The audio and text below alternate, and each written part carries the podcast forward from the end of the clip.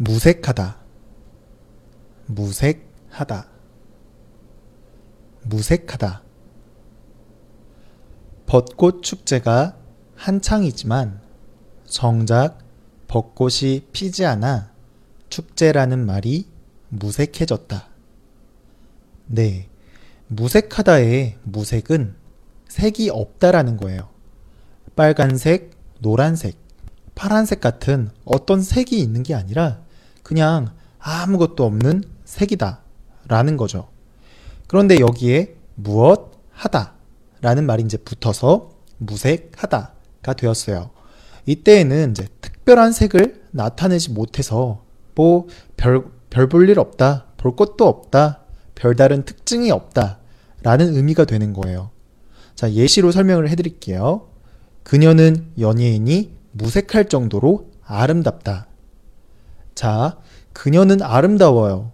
그런데 얼만큼 아름답냐면 그녀 옆에 연예인이 있어도 연예인이 아무 색깔이 없는 것처럼 별다른 특징이 없는 것처럼 그 정도로 아름답다는 거예요.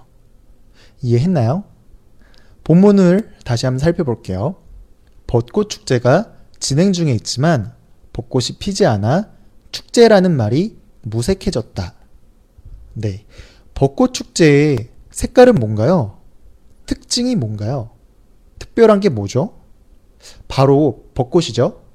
그런데 벚꽃이 안 폈다는 거예요. 아직 벚꽃이 없는데 벚꽃 축제가 진행 중이니까 색깔이 없는 거죠. 그래서 무색하다 라고 할 수 있게 되는 거죠. 네. 이제 이해를 했으니까 반복해서 예제 연습 해보도록 할게요. 벚꽃 축제가 한창이지만 정작 벚꽃이 피지 않아 축제라는 말이 무색해졌다.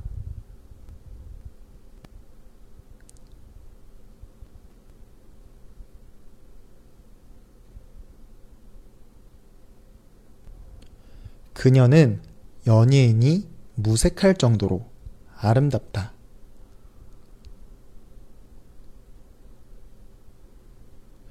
그녀는 연예인이 무색할 정도로 아름답다.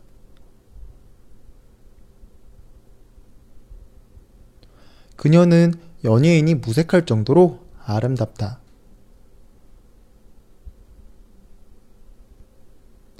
이 집은 궁전이 무색할 정도로 크다.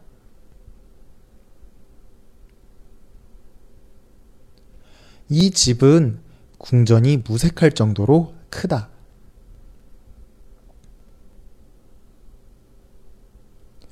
이 집은 궁전이 무색할 정도로 크다.